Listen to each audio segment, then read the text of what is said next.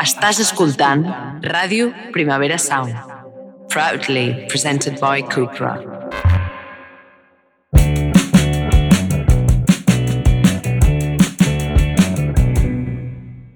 Avui vull compartir una experiència personal que té a veure amb el tema del programa. Jo treballo de redactora, faig guions. Des de fa anys, que és la meva feina principal, ho he fet en diferents mitjans i en diferents empreses, i bàsicament el que faig és preparo temes, textos, àudios, músiques, imatges, perquè algú altre les digui o les ensenyi. En definitiva, perquè algú altre les llueixi. El món dels mitjans va així. Mm, suposo que molta gent que s'hi dedica ho sap, però la gent que no doncs potser no ho sap. La gent veu en pantalla o escolta en antena una sola persona o dues o tres, però darrere hi ha moltíssimes mans. En aquest mateix programa passa això. Mm, fem el guió sempre a quatre mans amb el col·laborador en qüestió. Avui ha sigut amb el Nil Martín. I de vegades jo mateixa dic coses que han escrit ells. Avui passarà. Avui jo diré coses que haurà escrit el Nil. Aquí aprofito per agrair a tots els col·laboradors i col·laboradores la feina increïble que fan, perquè és increïble, treballen superbé tots. Doncs bé, en una de les meves feines com a redactora i guionista, la persona a qui jo escrivia els guions va considerar que el seu camí i el meu tard o d'hora s'encreuarien perquè jo en algun moment voldria deixar de fer-li els guions a ell i voldria lluir-los jo mateixa. Però s'equivocava.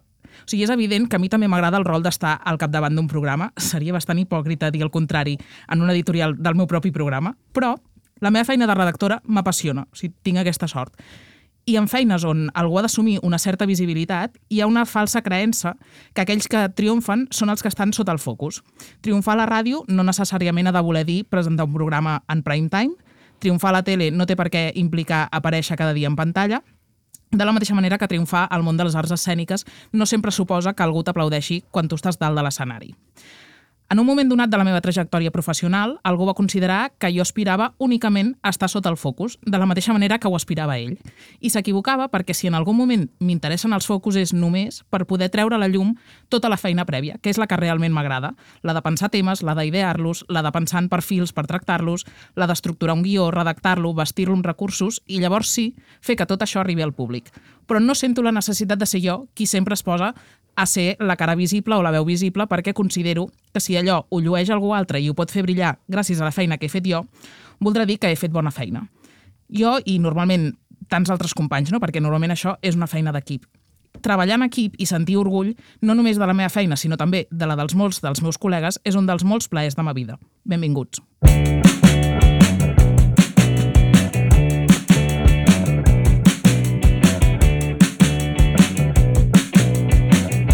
Plaers de ma vida, amb Paula Carreras.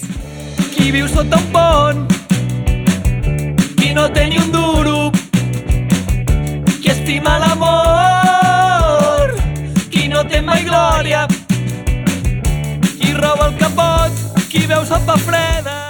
Nil Martín, què tal? Com estàs? Molt bé, molt content de ser aquí. Avui gravem de matins, i és una cosa que vull dir Sí, per disculpar-me nou ja de tot el que passi Sí, a partir sí. d'ara. Sí, normalment dir- teníem una cervesa, ara tenim un cafè. Sí, Sí. jo li un cafè, un gotet d'aigua. Exacte, perquè... tu has vingut prudent. Sí, sí, sí. Sí, estàs bé, però... Molt bé, molt content d'estar aquí. I a més avui em fa molta il·lusió el programa, t'he de dir. Sí, oi? A mi també. Em fa molta Avui és un d'aquells programes que mm, gaudirem. Sí, sí, sí, sí, sí, perquè avui posem una mica, anem a avisar, no? Anem a dir-ho així cliché, eh? Posem llum a la foscor. Vinga. Posem Ja llum s'ha a la dit. foscor, ja s'ha dit, no ho Ja direm dit. més, no? Minut 3 de programa, ja està dit. Farem visible Sí. l'invisible, puc gastar Vale. tots els clichés uh, Vale. ara en, en, en la primera frase, no? Eh, encara que parlar de visibilitat justament a la ràdio, ara que deies el tema dels guions, no? No sé si visibilitat és la paraula, perquè veure... Sí, no, a la ràdio no, es veu però... res. Tot i que cada cop hi ha més ràdio en vídeo, És que veritat, això és un altre és tema, veritat, però sí, sí, sí, Jo avui tenia por, sempre vinc pre preparat de si m'he d'arreglar o no per si ens, ens graven. No, si vols t'aviso. Vale, perfecte. demà posa't guapo. Perfecte, vale, perfecte. Avui, avui no, avui pots estar tranquil. doncs avui això, ens fixarem en, en, no, en, en, en allò que és menys evident no? en, en les arts escèniques particularment, clar. Eh, no? Moltes vegades quan anem al teatre doncs, o veure qualsevol espectacle d'arts en viu, de seguida ens fixem, doncs sabem dir si els actors o actrius ens han agradat, si, si hem connectat amb el text, no? fins i tot ens podem arribar a aventurar a dir eh, pues la direcció jo crec que estava més bé, estava més malament, no? encara que a vegades pugui ser una cosa etèria de- d'identificar, sí. no? però què passa no? amb tota la resta de- d'elements, no? la il·luminació, el moviment, l'escenografia, el so, la producció, l'ajudantia de direcció, el vestuari, el control tècnic, etc etc. O sigui, hi ha un munt més de- d'elements i d'oficis que moltes vegades queden a l'ombra, igual que les professionals, eh, que en aquest cas tots s'encarreguen de, de cada una d'aquestes feines. No? Que molts cops o no sabem de l'existència d'aquestes professionals, o sí que la sabem, no? sí que sabem que hi ha una persona que fa la sonografia, no? eh, o que fa, una persona que fa el disseny de llums, no? però no acabem de, potser no acabem de- d'entendre de, en què consisteix aquesta feina, no? de, de saber ben bé de, de què va. Eh, I el teatre és molt feina d'equip, al final, no? Eh, vull dir que al final, perquè brilli allò que, en el que ens fixem més, han de ser-hi tota la resta de- d'elements. Per tant, avui, doncs, no patiu que, que els coneixerem una Sí, mica. a més passa una cosa, que és que, clar, tu vas a veure una obra i allò senzillament està fluint davant teu i molts cops hi ha molta feina que tu no estàs percebent, però que clarament estàs notant perquè, perquè allò algú ho ha pensat i algú ho ha treballat, però com que tot va bé, no notes no? que algú hi ha dedicat esforços perquè tot vagi bé. Exactament. Llavors avui farem una mica això, no? Aquí tenim l'estudi molt ple, crec que és el cop que hem tingut l'estudi més ple. Potser sí, eh? Oi que sí? Tenim ara mateix quatre convidats que, a més de ser grans professionals, tenen, um, jo diria que tots ells, algun espectacle actiu en la, a la cartellera. Llavors, els presentaré un a un i, i llavors ja comencem a xerrar amb ells. Aviam, a la punta de la taula hi ha l'Albert Pasqual. Què tal, com estàs? Bon dia, molt bé. Aviam, tu ets escenògraf i figurinista, has dissenyat l'escenografia i el vestuari de pràcticament tots els espectacles de la Calòrica, per tant, mm. podem dir que aquells ocells amb aquelles plomes han sortit del teu cap, de- espectac sí, espectaculars. I ara podem veure la teva feina a Fairfly, a l'Espai Texas, que jo hi vaig diumenge, em fa molta il·lusió, tinc moltes ganes, que és una obra de, de la Calòrica, on tu hi signes l'escenografia, el vestuari i la il·luminació. Sí, Déu-n'hi-do. déu-n'hi-do. Déu-n'hi-do. I a més a més a l'abril vestiràs els criminals al, al Teatre Nacional. Efectivament, sí, és un any uh, bastant ple. Bastant aquest. intens. Sí, Bueno, bon, bé, bé, no? sí, bon sí senyal. molt content, molt content. Molt bé. També tenim per aquí la Laura Vinyals. Què tal, com estàs? Hola, bon dia. Aviam, tu ets productora. Sí, Tu has treballat molt com a freelance, és a dir, que has fet una mica de tot per tothom. Exacte. Vale? Sí. Això ens ha passat a tots, els freelance. Sí, sí. I, um, de fet, ho fas molt bé perquè tens fama de que tots els teus projectes com a productora ho peten. Ah, vale. Això... M'agrada sentir-ho. Sí, sí. I a més a més, uh, això m'ho ha xivat al Nil, totes les convocatòries de beques on t'hi presentes guanyes. és una mica allò, tot el que toques ho converteixes en or. Bueno, mm, Sí, sí, és veritat, No diria cert. que és només feina meva, això, però... No, no, però és, és una part important. Estem en una bona ratxa. Esteu en una bona Sí. ratxa. Llavors, actualment, entre els teus projectes, es troben la producció de Joaquín Collado, que és artista resident al Mercat de les Flors, i de la companyia d'arts escèniques Samarch. Sí. Ho he pronunciat bé, això? Sí. Vale. Sí, sí, ça marche. A més, tu ets tutora i coordinadora de la formació en producció d'arts escèniques de la xarxa Productores, que després en parlarem amb més calma, i també col·labo- col·labores puntualment en festivals com la Mostra d'Igualada, el- l'escena Poble Nou o el Festival Paisaje. Sí. Déu-n'hi-do, també Així vas a tope, no? Sí, sí. Molt bé. Molt bé. Per aquí al costat també tenim la Rita Molina i Vallicrosa. Què tal? Molt bé, moltes gràcies. Aviam, tu fas absolutament de tot. aquesta és, aquesta és la, la presentació. I si algú entra a Instagram ho veurà de seguida perquè dibuixes, fas fotos, apareixes a la pel·lícula Creatura de l'Helena Martín, que acaba de guanyar els Gaudí, ho acaba de patar tot. Um, però si avui ets aquí ets perquè ets ajudant de direcció. O sigui, has vingut amb aquest, amb aquest càrrec representant Vale. aquest col·lectiu, Em poso les d'acord? ulleres de l'ajudant de Ex- direcció. Exacte. Sí, i ets una de les més, més cotitzades del moment perquè acabes de fer d'ajudant de direcció a Cacòfoni, a la sala Beckett, que ho ha patat moltíssim també, no? Vull dir, Ho està patant. ho està patant encara. encara. Encara sí, s'hi pot anar. Encara s'hi pot anar. Sí, no sé si quan surti aquest programa, però Jo bueno. crec que encara sí, eh? Sí? Vale, Perquè- fins quin dia esteu? Fins a... Um, 25. 25. Doncs sí, sí, sí. Gràcies, 25, Toni. doncs sí, potser sí. I eh, també has estat al Sisi Fa No Fa, al Teatre Lliure, que hi vaig anar la setmana passada i em va encantar. Sí, és molt sí, guai. és molt fort. és Molt, molt, molt. fort. Sí, sí. I també seràs l'ajudant de direcció del darrer projecte del col·lectiu Va, Baby No More, que fareu, ho fareu al maig, també al Teatre Nacional. Exactament. Fantàstic, déu nhi moltíssima feina aquí tothom. I per últim, l'última persona que hi ha aquí en aquesta taula és el Marc Sarri Cru. Què tal? Bon dia. Bon dia. Tu ets escenògraf, ets il·luminador, ets músic i ets artista, fas de tot també. A Déu-n'hi-do. casa- a casa fem de tot. A casa de tot, molt bé. Has treballat amb, amb gent super diferent, però al mateix temps el que fas té tot com un segell personal molt fort, no? És allò, aquí hi ha empremta de Marc Salicru. És Ho la part, la part mínim, divertida no? de la feina, no? De, de fer una mica el, Sí, el sí. que tenim a dins. Llavors, tu formes part del col·lectiu Va, amb qui has fet escenografies, il·luminacions, música, creació, però també has col·laborat amb gent molt diversa, com el Jordi Oriol, l'Andrés Lima, l'Alba Pujol, Íntims Produccions, l'Ivan Morales, Samarx, Àngel Llàcer... En fi, no acabaria. molta gent, molta gent. Um, també, vas, també, vas fer, també vas treballar amb Antònia Font, al grup de música? Vam fer la gira de retorn al Sant Jordi Uau, molt bé. i ara, de fet, estan fent la versió una mica més reduïda Sí, a teatres, no? I també estàs, també estàs amb ells ara? És herència, diguéssim, del que vam fer en aquell moment. Porta cua, diguéssim. Molt bé. Um, Um, també el podeu veure a les seves llums, les teves llums estan a Cacòfoni, Correcte. i um, la Norac al lliure, que, Que se- s'estrenarà al, al mes de març. al mes de març. I a més a més, al maig signaràs la sonografia i la il·luminació del, del Baby No More també, no? El TNC. Correcte. O sigui que us coneixeu tots una mica, no? Perquè han sortit aquí noms repetits. Jo em considero bastant bon amic d'aquestes tres persones. Vale. Vale. És el més afortunat, em sembla, perquè la resta no ens coneixem tant. Total.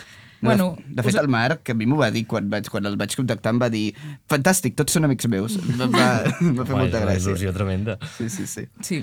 Um, aviam, és important ara, o sigui, de seguida parlarem de les vostres feines concretes, eh? però això que ha passat ara de jo us he presentat i han sortit noms repetits, de dir, han sortit eh, col·lectius repetits, eh, espectacles repetits, teatres repetits, um, és important anar-vos coneixent entre vosaltres, o sigui, que el, que el gremi sigui petit, encara que pugui semblar endogàmic, però que de dir, hosti, que, que el teixit sigui fort, que ens coneguem tots molt, que sapiguem com treballem els uns amb els altres, um, que ens recomanem al- als amics entre nosaltres. Jo crec que és important, i no només això, sinó que mm, en les noves generacions, diguéssim, fins i tot està passant una cosa que jo crec que és molt positiva a nivell de sector i sobretot a nivell de, de treballadors, que és que estem compartint molt més condicions laborals, um, experiències més bones o més dolentes amb sales, o vigila aquí, vigila allà, i això crec que ens està enfortint moltíssim i genera mm, això, unes, unes sinergies i una, mm, una cohesió i una, un sentiment de, de, de pertinença al col·lectiu i a la professió que, que és molt xulo. Clar, us enforteix, Ens enforteix moltíssim. Mm. Sobretot en, en un moment on, que us he de descobrir on costa tirar endavant segons quins projectes perquè des de la crisi del 2008 no s'han recuperat els pressupostos. I llavors totes aquestes coses que podem anar fent entre nosaltres ajuden molt a, a poder-se enfortir. Jo crec que té tota la raó del món, que és molt important i que parlar de condicions i de saber eh, com treballar bé i, i tenir uns mínims és superimportant. I a més a més, per mi, des del meu punt de vista, conèixer la gent del sector és molt important també perquè generar equips no només és buscar talent artístic, sinó també qualitat humana i és, per mi és importantíssim a l'hora de crear un equip, conèixer la gent amb qui treballaré o tenir-ne bones referències. No? Sí, també, o sigui, jo crec que és important fer xarxa, el que deia l'Albert, no? Com, també perquè són feines a vegades que, són, que poden ser molt solitàries, vull dir que conèixer gent que es dedica al mateix o que, que està en el mateix sector i poder compartir coses i poder recomanar-se o poder com demanar ajuda, mm, sí, és, és important conèixer-se.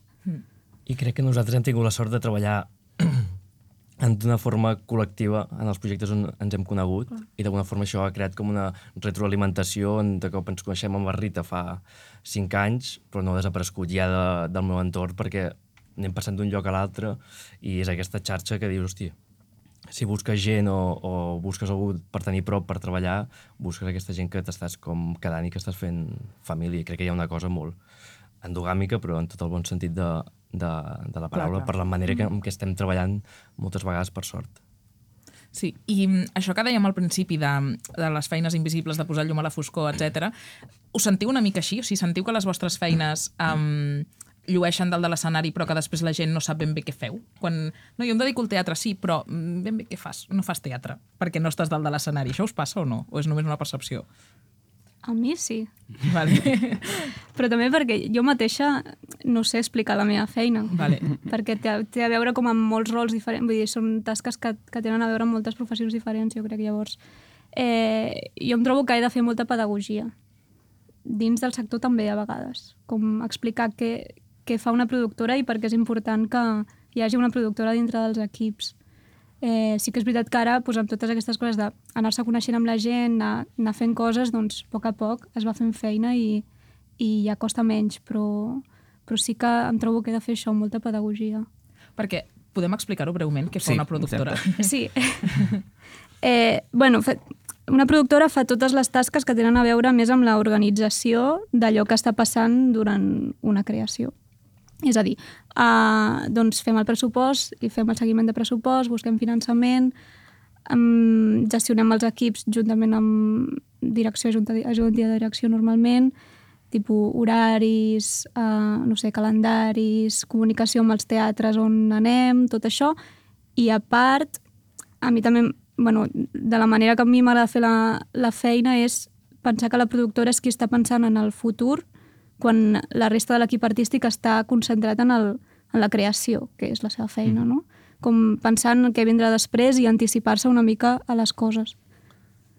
I la producció, perdó, la producció en el fons és una feina també creativa.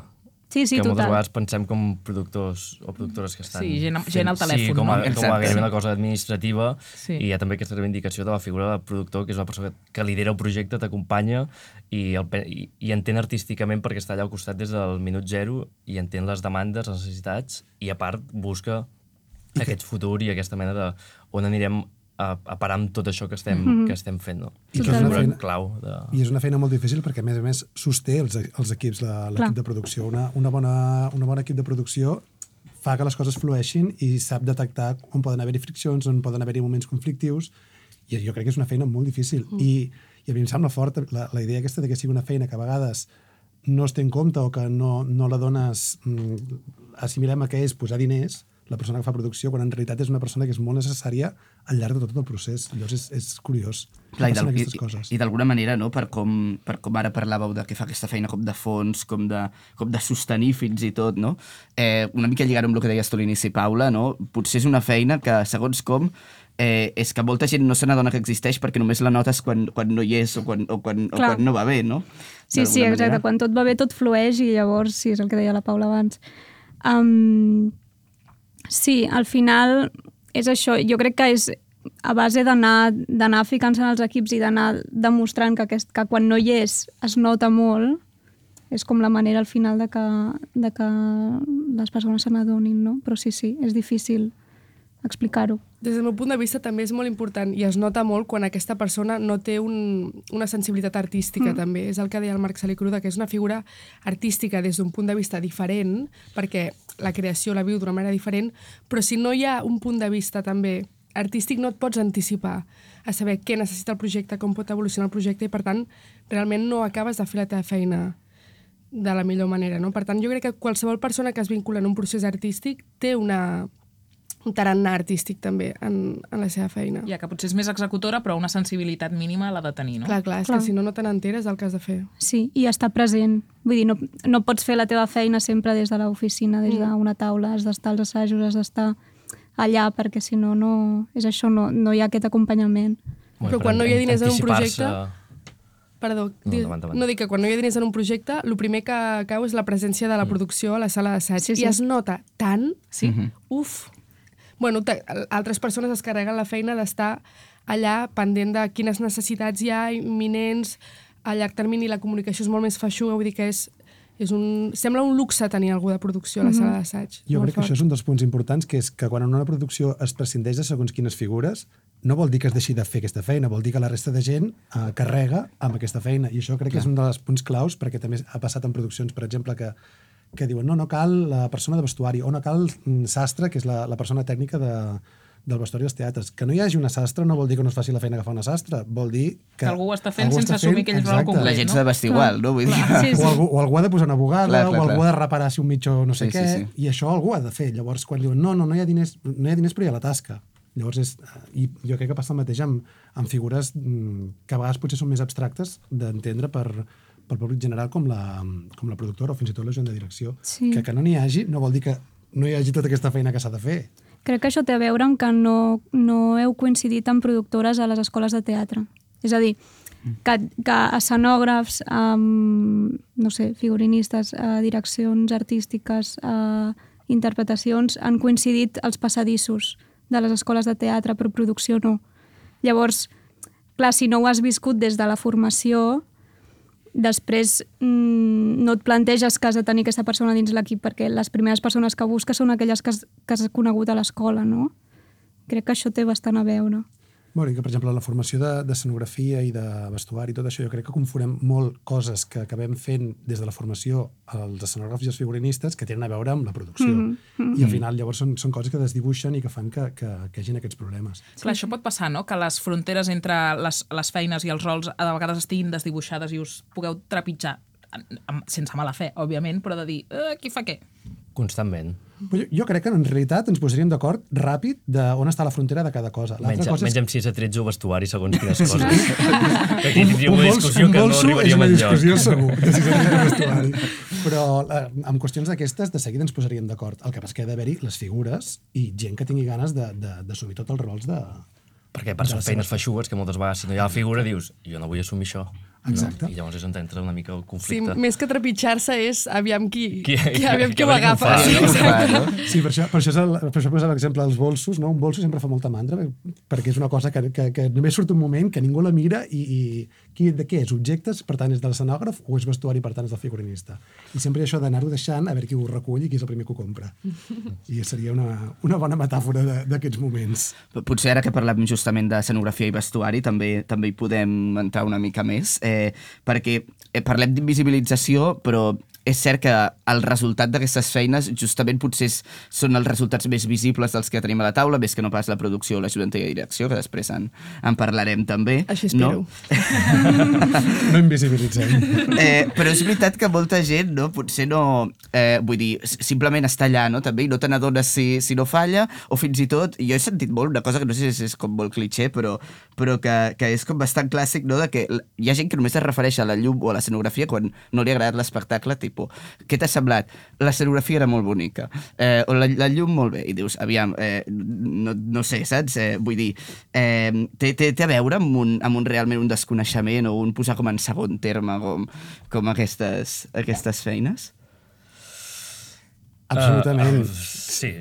Jo crec que hi ha un desconeixement de què fa exactament un escenògraf i què fa exactament un figurinista o un il·luminador o... Què fa cada un? A veure, va, separem quina una mica. per en realitat, exemple. tècnicament estem dient escenògrafs i Jo hauríem diria que d'estar fa el dient mateix, disseny però- d'espai i disseny de vestuari, però bueno, perquè la... Bueno, però el que fa la, el que la persona que dissenya l'espai és pensar el context de l'acció. I pensar el context de l'acció no vol dir uh, posar unes cadires i posar una taula i posar unes parets, sinó que vol dir és quines dinàmiques hi haurà dalt de l'escenari, cap a quins universos estètics anirem, i, i és una, una feina molt, molt, que condiciona molt l'espectacle, el, pot, el pot configurar. Dramatúrgica, totalment. Totalment. I, per exemple, ha de tenir en compte la il·luminació, no? O sigui, heu d'estar en diàleg constantment. Hem d'estar en diàleg, hem d'estar al mateix moment. Clar. I jo tinc la sort que a vegades intento fer les dues coses i llavors em discuteixo amb mi mateix, però, però sí, crec que des d'aquest punt de vista també entens que són dues coses molt similars. Al final estem creant una espècie de món que envolta unes històries, eh, acompanya uns personatges i explica unes altres capes de, de tot això que estem ficant al mig de l'escenari. És bàsicament, en el fons, el que, estem, el que estem fent. Ho fem a vegades de forma més eh, física, més arquitectònica, més present, de vegades d'una forma més invisible, més atmosfèrica, més onírica, on tot està molt més desdibuixat. Però al final ens dediquem a fer aquesta mena de bombolla o de, de manera més na- naturalista o de manera més onírica, però on passin coses i els espectadors se sentin no? Uh, uh, dins de- de- d'aquest món. Crec que si el que hi ha dins d'aquest món no els interessa, però se senten envoltats d'un algo, que, un aure que, que els funciona, deuen dir aquests comentaris, um, però moltes vegades també diuen que és això tan lleig. No? Mm -hmm. Vull dir que hi ha comentaris de, de, de molts tipus. Jo crec que ja no hi ha... No, hi ha un desconeixement, sobretot de, de com ho fem, què fem, um, i crec que moltes vegades encara es queda en aquesta cosa de qui ha fet aquests vestits Exacte. i qui ha fet aquests decorats, Clar. en una forma més tradicional. Sí. Eh? Per mi va molt relacionat a vegades, i això ja ho he criticat alguna vegada públicament, que, uh, per exemple, el lèxic que tenen els crítics a l'hora d'escriure les escenografies els vestuaris. Lo màxim que et pots trobar, si citen la nostra feina, és espectacular, vistós... Més enllà d'això no hi ha res, o sigui, és, és un judici de m'ha impactat o no m'ha impactat. No hi ha mai una, un aprofundiment de, de quin discurs hi ha darrere tot això. En el cas del vestuari, per exemple, per mi és flagrant, hi ha una cosa de el vestuari configura els conflictes dels personatges, perquè no és el mateix eh, si vestim a la Julieta amb un vestit de lluentons vermell que si la vestim amb un camisó blanquet i tal, i pot anar, no, no, no hi ha cap acotació que digui com va vestida, però és un personatge diferent, igual que amb el càsting, igual que amb tot això. Eh, llavors, que no hi hagi aquest punt de vista, al final sí que és, jo ho entenc, és un desconeixement que pot tenir eh, el públic en general, perquè al final és un desconeixement que a vegades el propi sector no, no ho té en compte, això. Hi ha una cosa d'això també a nivell, moltes vegades, de pedagogia teatral, el sentit de cròniques, crítiques, de periodisme, que encara es configura que la nostra, es, es, es creu com que la nostra feina és una feina tècnica, no? i se'ns se'ns fica com en, en un departament mm. Tècnic com d'execució, com si estiguéssim resolent coses. No? Ja, com esteu allà al fons... Sí, i... com si no, no és una, element no és un mal creatiu, sentit, eh? Sí, Vull dir, sí. però, es, però es fica com en, una, en un departament com si estiguéssim sí, gairebé executant. I nosaltres entrem en un procés gairebé paral·lel a, a, a, a l'inici del projecte amb, amb direcció, um, on desenvolupem què anem a explicar i com ho anem a fer. I després tot això passa perquè també tenim unes nocions tècniques i ha de passar per uns departaments tècnics perquè al final tot això que ens inventem i tot aquest fum que venem ha d'acabar-se realitzant. Però és una figura totalment artística que treballa especialment des d'un lloc dramatúrgic um, que després es, es, es concreta en, en elements o en unes idees Clar. més materials, diguéssim. I per mi és important per mi és important també el, el tema de que encara que no sigui a metres quadrats, no sigui pompós, l'envoltori l'espectacle o el vestuari no sigui d'època, hi ha un treball de disseny Clar. i de, Sí. de dramaturgia darrere de tot això. Encara que la- la- l'elecció de que anirà amb uns texans aquest personatge no és... mm, o no, Mai és gratuït, no? és Sempre hi ha una és- elecció. És, uns Sí. A Fairfly, perquè... per exemple, és com molt eh, contemporani, eh, un espai com minimalista, aparentment, però, però, clar, tot allò està escollit, també. De fet, a Fairfly hi ha una, una elecció que, d'escenografia que configura tot l'espectacle, que és que només és una taula rodona, i això va ser una discussió que vam tenir amb el, amb el Joan Iago, el dramaturg, i amb l'Israel Solà, el, el director, que en aquell moment la companyia La Calòrica estava passant amb conflictes de l'inici de Fairfly. I hi havia un moment que, nosaltres, que la conversa era pues que nosaltres, quan estem discutint-nos, no ens aixequem al moble bar a buscar una aigua, o no ens aixequem a la, a la tauleta supletòria de no sé què. No, estem en una taula rodona i estem a tots intensos discutint-nos. I llavors va ser quan va començar tot el periple a buscar, això es va estrenar al Teatre Tantarantana, doncs com podem fer que tothom estigui a quatre bandes en el Tantarantana, que és un espai, un espai frontal, i evidentment l'espectacle és com és a nivell de configuració perquè hi ha una decisió escènica de tot és al voltant d'una taula, punt. Sí, sí. Això em sembla molt interessant perquè és una mica un... O sigui, ara estem parlant de feines invisibles, entre moltes cometes, en el món de les arts escèniques. Això són decisions invisibles de feines invisibles, no? O sigui, és com un bucle de dir, de vegades, mm, no, si no és molt vistós, no? Els ocells de la calòrica, això és molt, molt evident i tots tenim en, en, en ment aquelles plomes, però allò, una samarreta blanca, uns texans i un cinturó, és una decisió. És també. una decisió, sí, sí. Clar. Això, això, em sembla, això em sembla xulo també de pensar, perquè, per exemple, amb Cacophony els llums són mega importants, formen part tota l'estona del ritme, de la narració, de, de, o sigui, estan allà constantment, però um, hi ha espectacles que el llum és, diguéssim, discreta, no? en el sentit de que senzillament il·lumina i, i penses, bueno, doncs allà també hi ha una feina de llums, malgrat no sigui espectacular. Correcte, i també hi ha molts, o sigui, som molts perfils de gent que treballem de maneres molt diverses, que tenim uns interessos totalment diferents i on jo tinc aquesta manera de fer mm. perquè tinc els meus gustos i els meus interessos i les meves um, ganes de provar coses, perquè també ens dediquem a provar coses que tenim ganes de fer, um, però hi ha gent que encara aquest, a, mm. aquests oficis és un lloc totalment diferent a la, i a la vegada igual de, de vàlids Sí. A Cacofoni crec que hi ha una, una cosa interessant que la llum agafa molt protagonisme perquè, per exemple, el treball de la Judit Colomer passa per un lloc d'aquest invisible de crear un espai buit, que no és un espai buit perquè està ple de detalls i, i té un recorregut dramatúrgic i una, i una profunditat allà al voltant per poder generar justament molts espais a la vegada, que és el que necessita um, l'obra i la manera en què volem explicar-ho. Però llavors, en aquest cas, a la meva entrada, això ho, ho acabem de catapultar no? amb, mm. amb la quantitat de canvis de llum, amb, amb, amb tot el, sí. el que rodeja la peça, però és, és interessant veure justament que és un espai buit totalment carregat de, de, d'aquesta invenció. Sí, que de vegades que no notis aquella feina concreta pot ser una virtut, no? Perquè jo recordo un espectacle, tampoc no cal dir el nom perquè no cal, però recordo que jugaven, jugaven amb, un, amb un focus... Que era molt dolent, Paula, no? No, no, l'espectacle era molt bo, però Vale, jugaven vale. amb un focus i, i es veia allà una intenció del focus i aquell focus de tant en tant t'anaven segant i dius, merda, ara aquest focus ja entenc eh, que està aquí posat per un motiu, però o sigui, molesta. Mol- Llavors, clar, dius, home, està, ja està bé que ho noti que hi ha algú a, a il·luminació, però poder que aquí millor que no, que no ho notés. Mira, ara que parlàvem de Cacophony, potser podem fer el link, no? Perquè, perquè la Rita ens expliqui una mica. Perquè jo crec que ajudant de direcció és la feina com que més gent no tindrà ni la més absoluta idea de, de, de què significa. Bueno, em costa definir-ho a mi també, eh? Vull dir, aviam qui que algú vol definir-ho per mi. No, és, és, una, és un ofici eh, molt peculiar perquè pot tenir moltes formes. És a dir, tots poden tenir moltes formes, evidentment, però ajudant de direcció, ja ho diu la paraula, estàs, eh, estàs ajudant a una, unes necessitats determinades que és el director o directora. Per tant, depèn d'amb qui treballis, treballaràs d'una manera o d'una altra. Eh, jo he treballat des de sentir-me que estic fent gairebé una codirecció perquè estàs implicat o implicada artísticament, eh, logísticament, estàs amb tots els departaments, estàs prenent decisions juntament amb el director o la directora tota l'estona.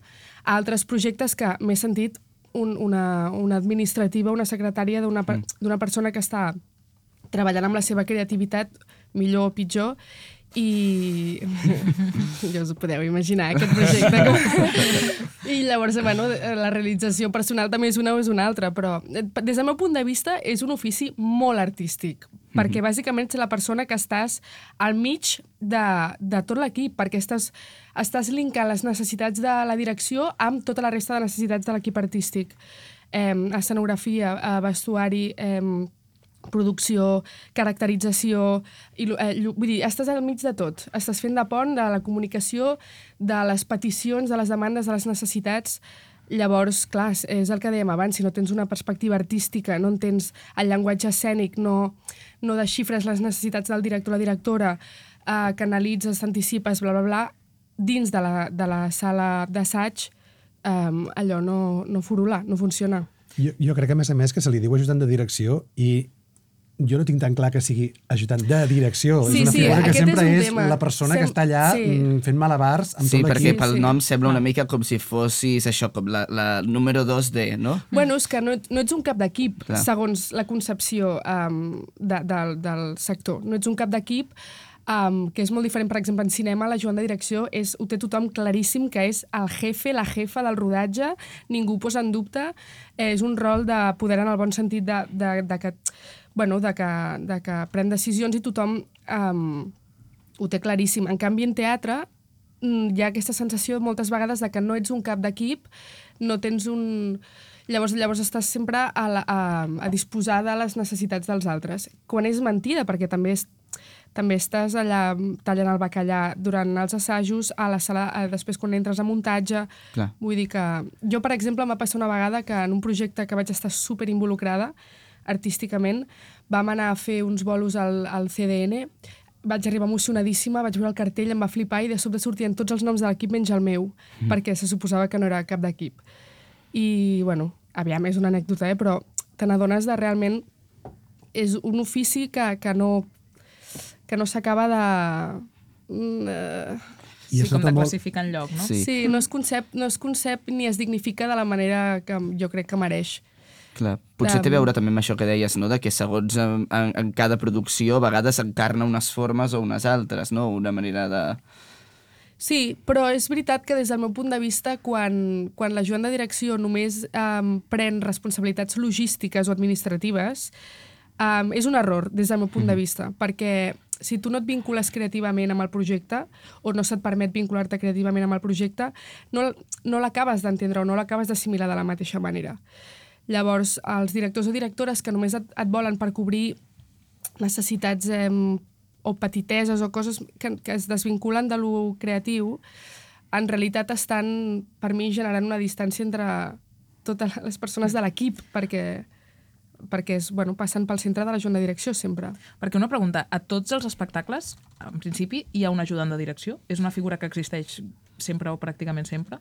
En principi sí, però també és una d'aquestes d'aquests rols que si no tens diners o, et precari, o estàs en un projecte precaritzat pot caure. Vale. Jo sempre que amics o amigues estan en un projecte sense ajudant els dic, hòstia, no m'ho puc creure. que- Sense ajudant de direcció és fortíssim. Sí, bueno, tal. Sembla que els hi demani feina, no és el cas. Però sí, sí, clar. Un projecte sense ajudant de direcció és una feinada per tot l'equip que no us ho podeu imaginar. Bueno, perquè no tens una referència on anar a buscar. Al final és producció i, i ajudant de direcció, vull dir, així com producció té un càrrec com amb un nom molt més grandiloquent, ajudant de direcció, si se li canvies, té bastant una mica un mateix pes perquè són referents sí. on vas a buscar malauradament quan tens problemes, sobretot, però també quan necessites una referència, quan necessites de dir, vale, on estem ara, amb què estem fent, i per això és el que diu la Rita, hi ha un diàleg artístic de mentre direcció potser està fent una altra cosa, tu estàs caminant per anar construint un altre paral·lelament perquè de cop ens trobem, al final és una manera d'anar um, I és, això, és una persona que, que anticipa necessitats de, to- de tothom. Mm -hmm. és, és una persona que està molt desperta, que està molt activa, que, i, és, i que ha de tenir, és el que deia la Rita, una, la visió artística aquesta d'entendre els pesos de l'espectacle, on estan posant-se, on, cap on s'està anant, perquè a vegades sí que també s'han de... Jo he vist ajudants de direcció enfrontant-se amb un director i dir-li és que si ara fem això, no ho fregarem cap allà perquè artísticament el que estàvem fent no ho podrem assumir. I és, jo crec que és una feina molt complicada i jo estic d'acord que hi ha una cosa de la nomenclatura que no ajuda. Bueno, això ho vaig pensar, perdona, eh? però és que jo ara estic treballant a la tele i també hi ha un, un rol a la tele que és ajudant de realització. La realitzadora és la persona que controla el directe i que està punxant les càmeres en tot moment i l'ajudant de realització és una persona que sona a, bueno, ajuda a la realitzadora. No ben bé, o sigui, sí, però no ben bé perquè té un pes importantíssim, bàsic i capdalt i no es pot fer tele sense un ajudant de, real, de realització, no es pot. O sigui, és una persona que està pendent de carregar tots els vídeos, de que totes les imatges... Bueno, I vaig pensar, el dia que ho vaig veure amb els meus propis ulls, com la feina in situ de l'ajudant de realització, vaig pensar, per què se li diu ajudant a aquesta figura si en el fons ajudant pot semblar una mena com de becari, entre cometes, no? Que el nom d'ajudant no ajuda tampoc a, No.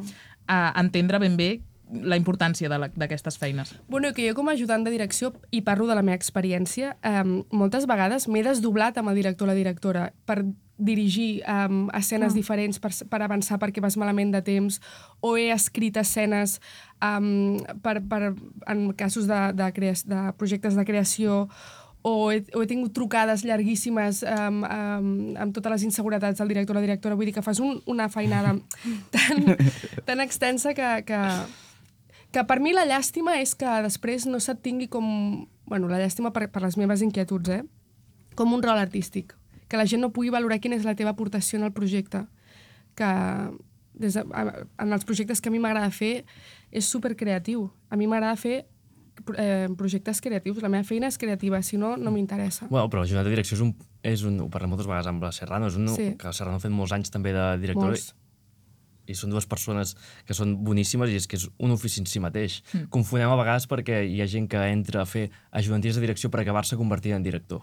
I no té per què, no? I no té per què. Clar. Podria, hi ha persones que es podrien quedar en... Jo sóc ajudant de direcció, és, una, és que és, és una És feina feina, importantíssima clar. i és un, un ofici que si, te, si el fas i l'aprens, um, pots arribar a fer coses com, com treballa la Rita, a part la Rita fa moltes d'altres, però, però treballes d'una manera que és aquesta cosa horitzontal i, i totalment holística amb què agrupa tot el projecte i no simplement una espècie de persona que està allà acompanyant i generant una mena de dinàmiques simplement per complementar una cosa, sinó que és un estament concret a, al mig del procés. Però no hi ha ni formació per l'ajudant de direcció, vull dir que ja estem molt enrere. I els sous també, bueno, ni, ni en parlem.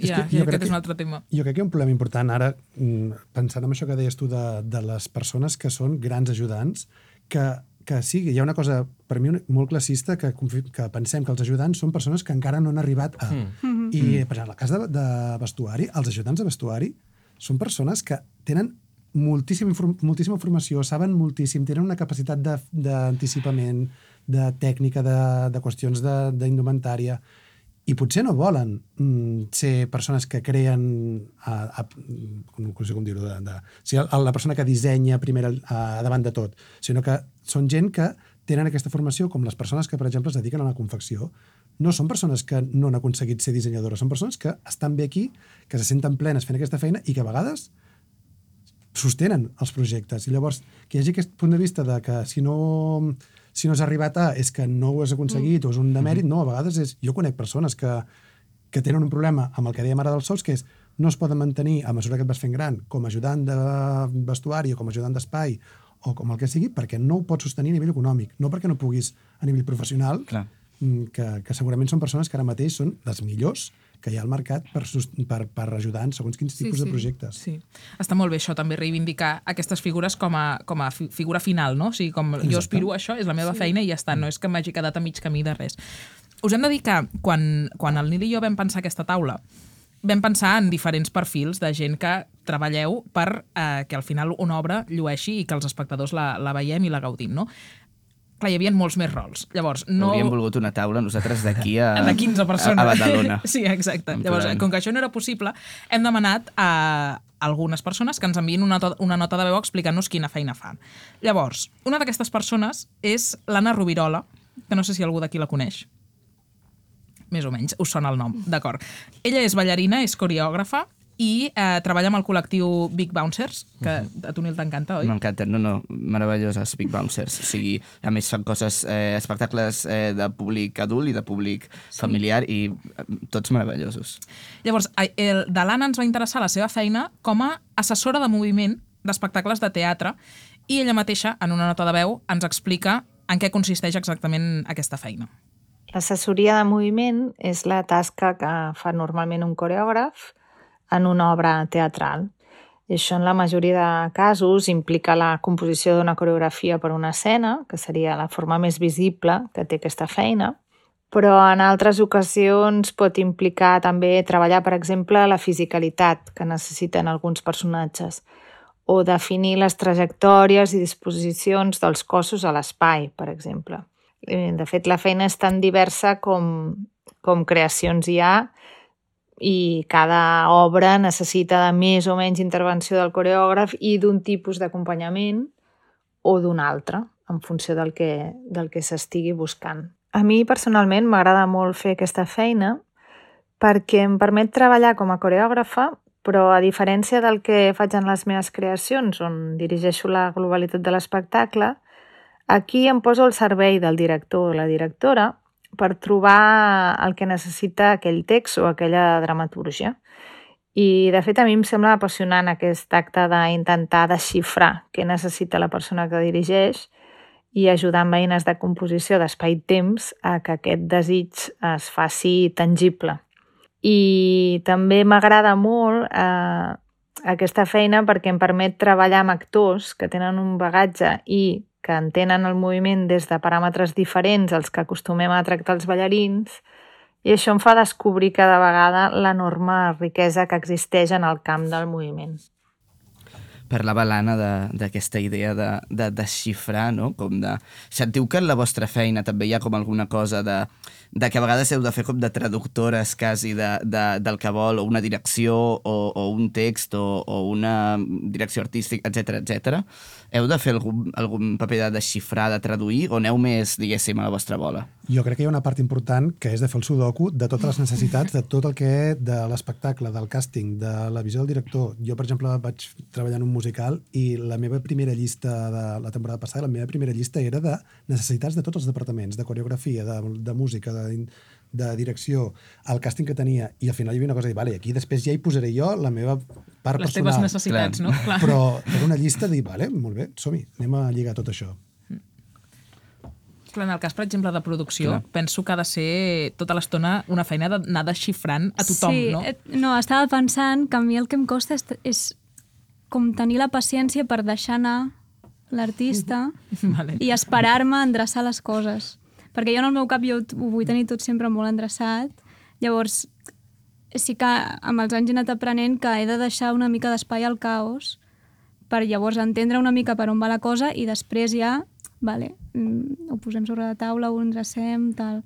Però sí que tenim sempre com una mica aquesta lluita, no? Que, que hem de tenir moltes converses amb, amb direcció per, perquè jo pugui entendre una mica per on va la cosa i per poder deixar espai també a que, a que les coses passin o a que les coses es puguin provar i si després cauen, cauen i, i si tiren endavant, doncs llavors ja, ho- ja ho entomarem.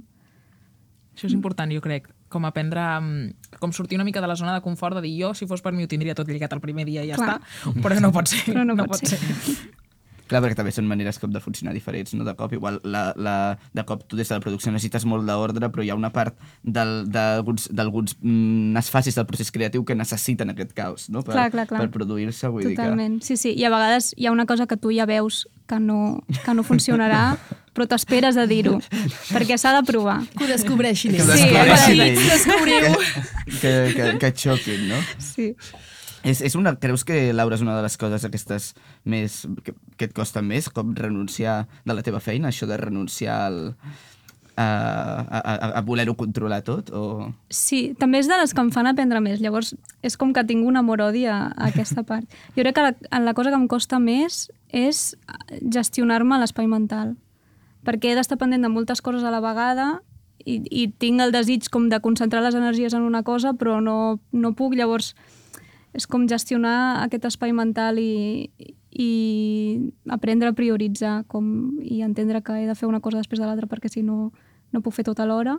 Això seria el més... el més complicat. La resta, què diríeu que és com allò, la, la, la part que se us fa més bola o que trobeu més difícil de, de la feina que feu? Quan ja has tingut la idea i el teu cap tu ja ho veus tot, fer que passi, de vegades és una muntanya que dius, hòstia, ara això com ho... Fer-ho possible. Sí, no, tu ara ja tens el cap, no? ja t'ho imagines, tanques els ulls, dius, ja, ja ho tinc aquí, ja, ja he tingut allò, no? Ja has fet aquell clic. És, és el més difícil, tenir la idea? O sigui, tenir-ho clar al teu cap? I, En el meu cas, sí. Jo necessito imaginar-m'ho al cap i entendre que això està bé i tanco els ulls i dius, va, això més o menys si va per aquí i per allà funciona, no? Després, traduir tot això Clar, de, de partir que- del dibuix, no? Allò que dèiem, no? de vens el, vens el fum, dius això serà l'hòstia, um, però fer que passi i ho sigui Sí. és una mena de via crucis que a vegades és, és, és més dens i, i més feixuc És perquè... que és pràcticament com un llenguatge, no? De dir, anem a explicar coses amb llums, per exemple. O en... Total, sí, sí, és, un, És és, és, una, idioma. és una manera... És, en el fons Sí, són... sí. Man, o Sí, sí, sigui, tots tenim idees i cadascun al seu ofici té maneres de traduir-les, aquestes idees. Pues, Clar. jo a vegades em fico el barret de- d'il·luminador i aquestes idees que he tingut les passo a llum, o espai, o vestuari, Mm. o, que- o, ca- cadascú el seu, no? Però al final ens dediquem a traduir les nostres pròpies idees i les dels altres um, perquè passin en escena. Però sí, sí, és, i cadascun té el seu propi llenguatge que és totalment um, um, diferent i concret i amb les seves especificacions uh, um, com superfortes de, de, de, de, resultat. Sí, clar, el repte és entendre-us, no? Els uns amb els Al altres final, tota l'estona. uh, el repte és de dir que quan jo et digui això és blanc, tu entenguis que és aquell blanc concret del ral Ja. no sé què, Ja. o que si jo et dic cadira, o et dic uh, fum, o et dic que no, això serà um, les terres de Ponent, entenguis quina atmosfera serà això sense... Saps? Vull arribar a entendre's en aquest llenguatge, Mm. que ens expliquem i estiguem imaginant la mateixa cosa. És com el repte inicial d'aquesta primera fase de parlem, parlem, parlem, ens ensenyem dibuixos, ensenyem coses, però que ens aconseguim, aconseguir tenir un imaginari comú és com el gran repte i és la, és la part més divertida. Sí, en el meu cas també aquest desxifrar llenguatges, entendre universos és el més emocionant per mi, com a ajudant de direcció, sens dubte. Llavors, no, no, té una dificultat, però no em suposa una dificultat perquè m'encanta. Personalment, el més difícil és tenir la sensació que no em deixo res, mm. perquè he de tenir tantes coses eh, controlades que tota l'estona um, desconfio de mi mateixa de merda, hòstia, la necessitat d'aquell que m'ha dit abans, espero que no oblidar-me'n. Llavors jo tinc un mètode que us compartiré que em va molt bé. Això m'interessa Atenció, molt. atenció, Sí, important és, moment. És una tonteria, però tinc una llibreta i a davant de cada cosa que s'ha de fer poso un quadradet. Ah, jo també ho faig, Jo això. també ho faig. És la hòstia, Sí, funciona molt funciona bé. molt Fins bé. que no Jo ho fas, també, sí. no pots posar un tic. Sí. I llavors la satisfacció que dona Sí. posar un tic És el que en diuen com la bullet list, no? De... Exacte. Sí, Que, sí, sí. sí, sí, funciona, sí, és útil. creieu-me. Tinc, Sí. A vegades tinc um, tics per posar a tres pàgines anteriors o deu de la llibreta i no me n'oblido, perquè vull posar aquell tic. Sí, sí. Llavors és un mètode fantàstic. Us el recomano. Um, escolteu, dèiem que abans uh, podríem haver fet una taula molt més, molt més gran. Tenim encara una altra, una altra persona que ens ha explicat la seva, la seva feina. En aquest cas, tu abans, Marc, parlaves de, dels perfils més tècnics i que a vegades se us confonen i, i vosaltres tots aquí teniu bast perfils bastant creatius, tot i que també, diguéssim que flirtegeu una mica amb la part tècnica. Tot. Exacte. Um, en aquest cas, però, tenim el, la història i, la, i el testimoni de la Manoli Rubio, que ella um, sí que fa una feina més tècnica, és escenògrafa, és il·luminadora i és tècnica. Soc tècnica especialitzada en llums, també en, en, en videoescena, no? perquè, perquè bueno, arribo jo aquí a, a la part tècnica sobretot des de, des de la vessant més artística i creativa, no? de, de, de ser il·luminadora i tot això. I, bueno, en tant que sigui una tasca invisibilitzada, per mi l'important al final és que si és invisibilitzada o no, l'important és que es reconegui eh, en lo econòmic, no? Vull dir, nosaltres, la gent que estem a, en els controls, eh, no necessitem tampoc la gran visibilització, estem allà perquè ja, ja ens agrada, vull dir, és, és un lloc que ens és còmode. El que està bé és que es reconegui, doncs, jo que sé, en, en el món del teatre passa molt que, que estàs girant com a tècnic en una companyia i tu ets de llums, però és que has de saber de so, has de saber de mil coses perquè, clar, doncs, per haver-hi pressupost has d'acabar assumint moltes coses. A banda d'això, doncs, bueno, en el meu cas particular, pues, uh, sí que hi ha una qüestió que, que jo mateix em faig veure no, en el sector perquè bueno, podríem afirmar segurament que sóc l'única dona trans de, de Catalunya que està circulant de forma activa pels teatres catalans i, i, i, i nois trans sí que en trobes, eh? però clar, això és una particularitat que doncs al final ets visible, no? Perquè destaques una mica. Parlava la Manoli eh, no, a l'inici de- d'aquest aspecte de mira, al final, si, si la gent sap el meu nom o no, si em veuen més o menys, però que sigui reconegut econòmicament la feina que, que fem, no? que és una cosa que Rita has apuntat a l'inici. Yes. Us passa amb les vostres feines que, que costa més que es reconeguin des de, des de lo econòmic que altres feines? És que va lligat. Al final, el problema és que va lligat al reconeixement social a la qüestió econòmica, i, no, i d'aquí no en sortim. Jo a vegades em queixo, per exemple, és, a mi em sembla fortíssim que el disseny de vestuari estigui més mal pagat que el disseny d'escenografia. I està pagat, està més, i a vegades és una feina, jo que he fet les dues coses, i en el mateix espectacle he fet les dues coses, jo a vegades, molt, moltes vegades he tingut més feina amb tot el tema de personatge. Per exemple, jo sé la talla de mitges que porten totes les actrius i no sé el, la rosca mètrica de les branes. Mm, perquè hi ha un equip que es considera que és més gran l'equip d'escenografia de, de, d'escenografia que de vestuari. I és una qüestió de prestigi i encara afegiria que és una qüestió de, mm, de gènere i de, és masclista. És la feina de costura és mm, tradicionalment de dones, és un sou més mal pagat. És més mal pagat, és més invisibilitzat i aquí anem tots darrere. És el que deia abans també de, de la figura dels ajudants. Estan més mal pagats perquè són ajudants i a vegades són molt... És això, és, potser no necessiten uh, les persones, o jo no necessito cap segons quines feines faig estar al cartell, però sí que és una necessitat perquè et paguin millor. Aprofito també per reivindicar l'ofici de dissenyador sonor i compositor en el teatre, que aquests sí que cobren en relació als dissenyadors d'espais una... O sigui, és- és- no, cobren la meitat És i estan, a vegades composen una hora i mitja, dues hores de peça musical. Per, bueno, és una barbaritat. Aquí també entra un problema de drets d'autor i tot això, d'autories, de com està considerat, com uns estan reconeguts, com uns no. En aquest cas, per exemple, paguen una merda el dissenyador de so o el compositor perquè també se reconeix com que ja cobrant uns drets d'autor, cosa que significa que t'estàs convertint en, en coproductor d'aquell espectacle. perquè és de dir, bueno, si ve gent ja cobraràs i si no en ve, doncs escolta, Mm. ja ho tenim fet, això, no? I aquí hi ha una part de... de, de un que crec que també s'hauria de començar a fer, que quan parlem moltes vegades de que hi ha un disseny de producció creatiu al darrere, és perquè cada espectacle té les seves espe especificacions concretes i hi ha espectacles que el, que, que, que el vestuari serà un element clau, un altre que serà um, aquella composició, un altre que serà l'escenografia, un altre que serà només els intèrprets, i que hi hauria d'haver-hi una cosa variable dins dels projectes que es creen, hi hauria d'haver-hi un procés de treball. És difícil i és complicat, i més si són institucions públiques, i tot és molt difícil, ja ho sé, però cada espectacle és molt específic i és el que diu l'Albert, no té cap sentit que de cop facin un musical de 200 figurins Mm. amb, amb, i de cop l'escenògraf potser fa un espai buit perquè està, que està tot molt bé, però vols que allò sigui pues, d'aquella manera i està continuant cobrant més l'escenògraf per una cosa de, de, de, de, de, de De la de, de tradició. la tradició, diguem-li, um, que, no, que no vestuari en aquest cas. Vull dir, hi ha, hi ha d'haver-hi una feina de, vale, Clar. què anem a fer? Anem a fer un espectacle X, anem a parlar més o menys, ja sé que és difícil parlar d'entrar, què vols, però anem a parlar amb direcció amb l'equip que està allà començant i que està proposant el projecte per dir què anem a fer? Vale, anem a fer, doncs què fem amb tot això? Com Mm. ho distribuïm? Hi ha aquests diners, vale, com els repartim? No entrar en una cosa perquè si no és quan a part de dir les diferències que hi ha de base, que són les que s'haurien de començar a aixecar, a, a anivellar, o si més no, tenir una base de totes que estigui com molt ben feta, de tothom que hi treballa, que no... Però després fer aquestes especificacions concretes, perquè si no... En el cas de la joventia, com que no és ni tan sols un rol artístic, cometes, cometes, eh, estàs, vull dir, ja a vegades he arribat a cobrar coses inimaginables. I a més a més ets una persona que has d'estar sempre a la sala d'assaig. Mm, clar. per tant, no pots tenir dues feines alhora. Per Clar, tant, el grau d'exigència és molt alt. És, és Clar. molt, molt heavy. I, per exemple, amb el Marc vam treballar junts amb un projecte que es deia Arques 2020, que eren sis directors.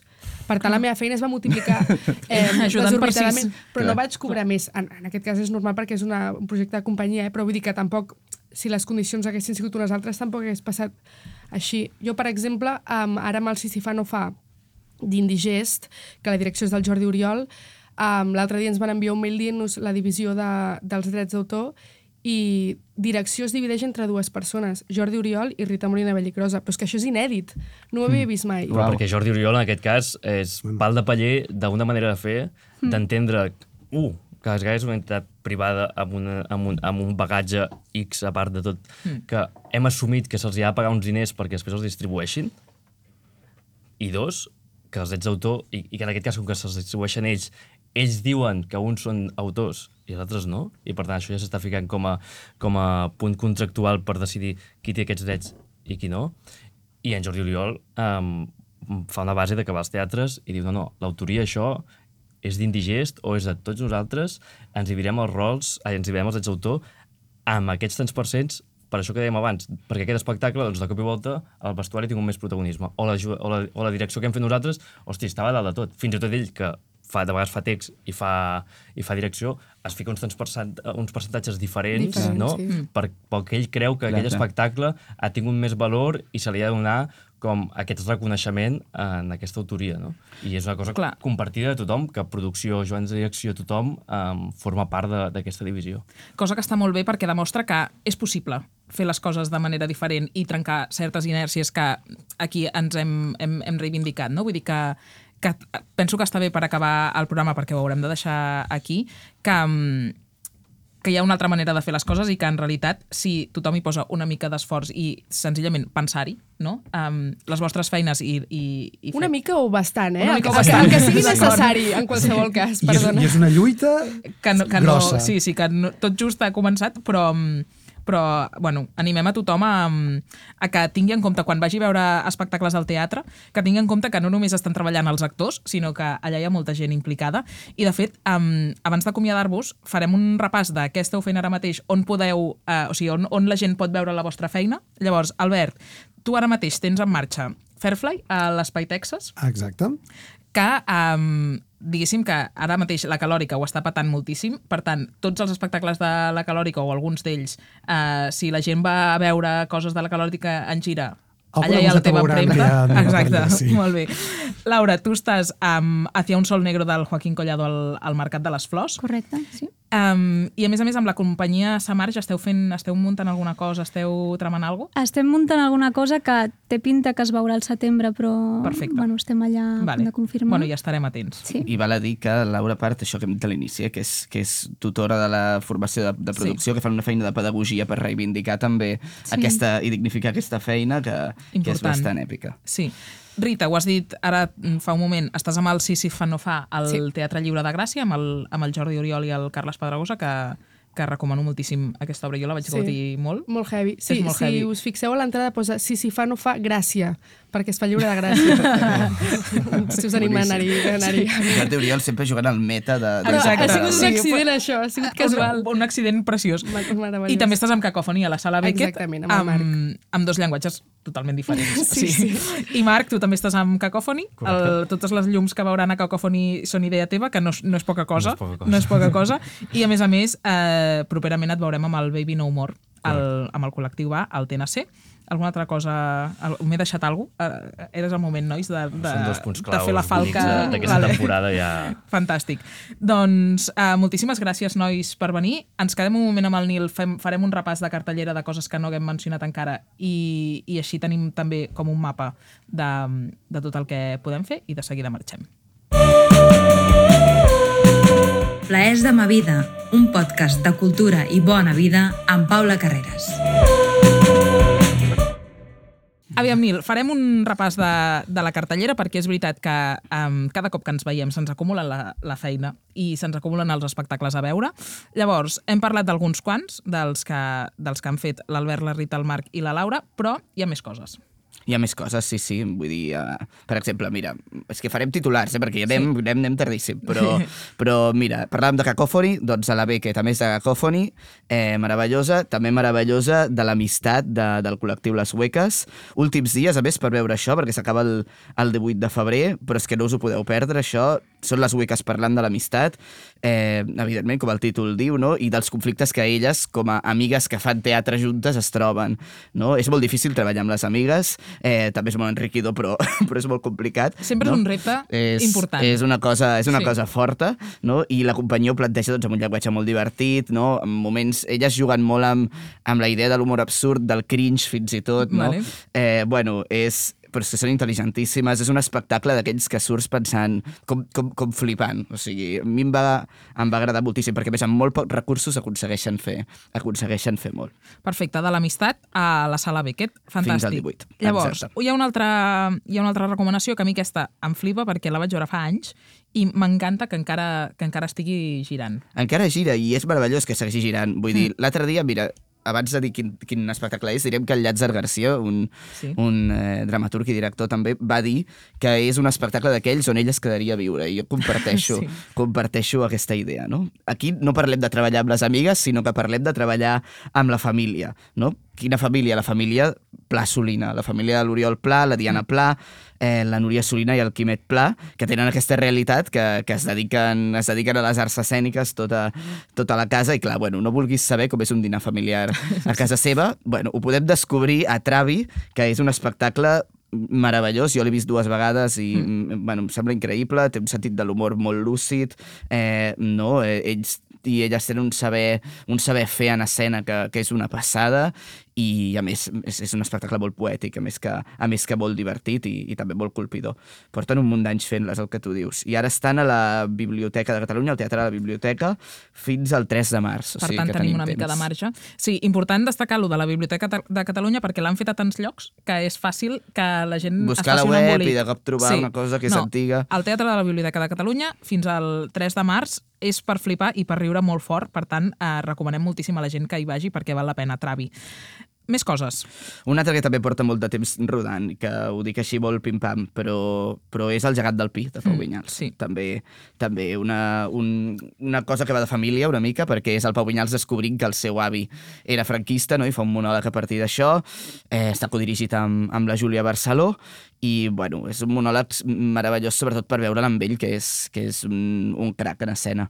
I ara mateix està a la Villarroel del 6 al 25 de febrer. Fantàstic. I una última recomanació. Doncs mira, una última per acabar, tornem a, a la comèdia, tornem a riure una mica, que després del, del, del gener ve de gust, pues, pujar una Important, mica, sí. posar una mica de sentit de l'humor. Eh, per riure'ns d'allò que a vegades sembla, sembla que no ens en podem riure, no? A vegades ens prenem tan seriosament això de, de, de defensar la cultura catalana eh, que, que sembla que, bueno, que, no pots, que no pots fer riures de res, no? I això, doncs, precisament és el que farà la companyia Application Rejected en aquest espectacle que presenten al Maldà, que es diu Pam Tomàquet el demà i que és una mica una sàtira que planteja una Catalunya distòpica independent en què es prohibeix el Pam Tomàquet, no? Vale. Què passaria eh, amb tot això? De fet, eh, tenim un àudio de la Jana Serra, eh, una de les eh, seves directores, que ens ho explica una mica. Hola, sóc la Jana Serra Sentinella, creadora de la companyia Application Rejected, la companyia que barreja llengües i llenguatges artístics. I avui us parlo de la nova creació, de la qual m'encarrego de la direcció artística i també faig d'actriu, un poco de todo. Eh, es tracta de Pam Tomàquet al demà, una peça on investiguem el futur d'una Catalunya independent on es prohibeixen els tomàquets de sucar i, per tant, el pa amb tomàquet. I si amb això no us he enganxat, heu de saber que tenim titelles, a l'Spiderman català i un tas de pa artesà amb tomàquets de l'hort, oli d'oliva de Rojals i sal de les salines de Gerri. O sigui que si no veniu pel teatre, veniu per aquesta delicatessen. Flipareu i riureu moltíssim. Bueno, això, És que, això és el justament combo ideal. veníem del, Sí. teu, del teu programa de, de menjar, de menjar. Bueno, i clar, art, és no? que, Vull dir, exacte. eh, Sí, ideal. sí, és fantàstic, és fantàstic. No, però també s'hi pot anar, ni que sigui per, per veure el teatre, que, que és el tema. Llavors, um, Això a partir del 23 de febrer, que no ho he dit, el Maldà. Sí, del 23 del febrer fins al 19 de març, per tant també hi ha marge, i ens podem fer el calendari i anar a veure-ho tot, que hi ha temps per tot. Llavors, una última recomanació i ja el plaer de ta vida. Una última recomanació, ens la fa la, ens la, fa la Rita, que la tenim aquí. És una recomanació d'autobombo perquè és una codirecció que vaig fer amb el Pau Vinyals. Si disfruteu de a Pau Vinyals com a actor, que estic segura que sí, el podreu veure en alguns bolos que encara queden de Papers de la Guerra, que és un espectacle amb els germans Castells, que són uns mítics del teatre català, constructors d'escenografies i meravelloses persones, i parla sobre un conflicte també una mica de la Guerra Civil, vull dir que va amb la temàtica del gegant del Pi.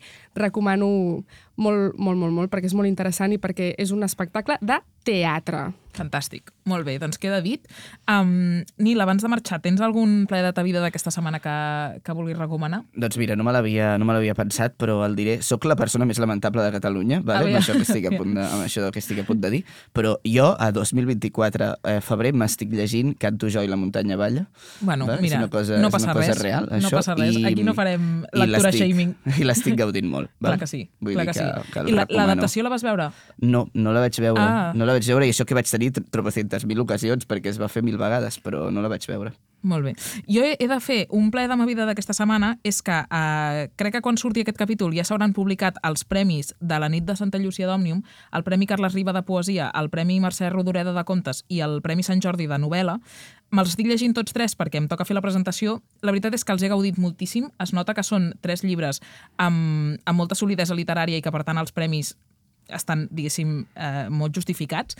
I, I recomano a tothom que sigui el gènere que sigui, si us agrada la poesia, els contes o la novel·la, um, són, són llibres que, que val la pena tenir, tenir en compte i que val la pena sortir a la llibreria a, a comprar-los perquè estan molt i molt bé. Molt d'acord amb aquesta recomanació. Més, jo sóc molt fan de la Mireia Calafell, Sí, sigui que sí. sempre a favor. Mireia Calafell, Carme Serra i Jordi Puntí. Per tant, tres veus literàries, eh, algunes més sòlides, altres més novells, però que val la pena, que val la pena tenir en compte. Um, Albert, Rita, Marc i Laura, moltíssimes gràcies per venir. Crec que ha estat molt interessant i que ara, quan anem al teatre, um, sabrem una mica detectar exactament uh, moltes altres coses dalt de l'escenari que, que potser abans no teníem tant en compte. O sigui que, que gràcies a tots per, per venir avui. A vosaltres. A vosaltres.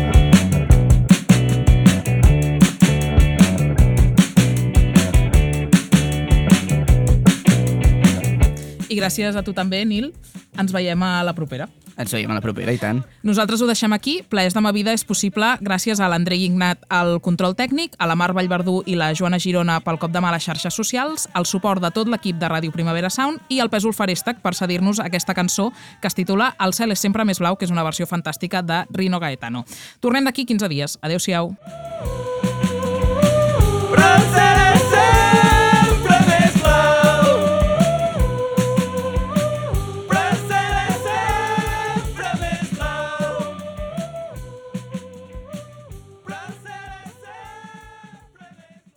Estàs escoltant Ràdio Primavera Sound.